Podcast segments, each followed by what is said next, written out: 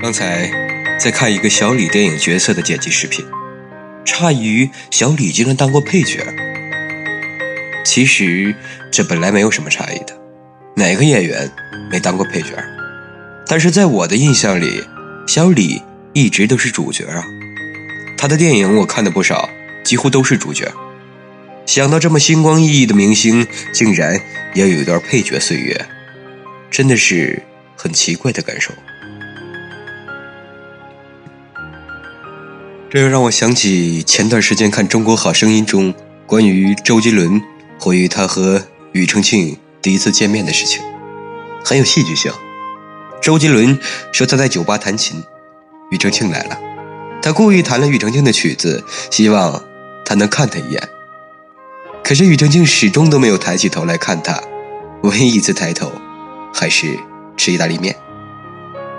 我不是很喜欢周杰伦，但是我很佩服他的努力。现在他能够如此云淡风轻地回忆起这件事，是因为他和庾澄庆站在同一个舞台。甚至比庾澄庆站的还高。如果他现在依旧在酒吧弹琴，他大概是不会说起这件事的。比如，禅宗六祖慧能，在继承五祖弘忍的衣钵前，只剩一个大字不识的和尚，前面尚有极为优秀的神秀，可谓陪跑多时，但最后终于继承了东山法脉，并建立了南宗，成为一代高僧。这样的例子可谓很多，各行各业都有如此经历，这也是人必须要经过的人生阶段。就像一个婴儿要成长为老人，就必须要经过童年、少年、青年、中年这些阶段，缺一个都不行。人要成为主角，就必须要先当配角。然而，这么浅显的道理。却被大部分人所遗忘。人总是直接看到了最后的结果，直接把焦点聚焦在了主角身上，很少从主角身上溯源。但如果溯源回去，就会发现，他不一直是主角。这有个极坏的影响，使得旁观的人变得急功近利，太重视结果，往往会忽视过程。这点在他人和自己身上是一样的。看到他人光辉的结果时，人也会想着自己要一步达到那样的结果，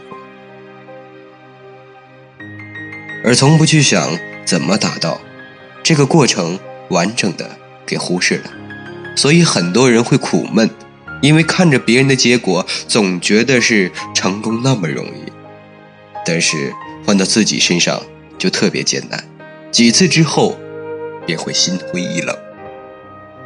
所以认清自己，并承认自己，就相当重要了。现在自己在哪一个阶段，下一步该如何走，必须要很清楚的知道。最好承认自己就是一个配角，因为人的一生总是配角，上帝才是唯一的主角。认清了这一点后。就比较好办了，那样便不会被别人的主角光环所迷惑，专于自己的内心，反倒能把事情做好做成功。就像走路，蒙着头走，许久后回头，发现自己已经走了好远。若是走一步算一步，非但感觉时间过得很慢，就是走的路也不长。当然，人生诸般苦也。莫不是对照他人而产生的？若是不去比较，便不会有这样那样的苦恼。当然了，这有些消极，恐怕在年轻人中不值得提倡。然而反过来看这个事情，也许也大有裨益。参照别人，给自己供一个参考，以后自己的人生便有了一个极好的坐标。当然。这是在认清自己的前提上的，自己都认不清自己，在准确的坐标，也是枉然。每一个人都有一段配角时光，好好享受。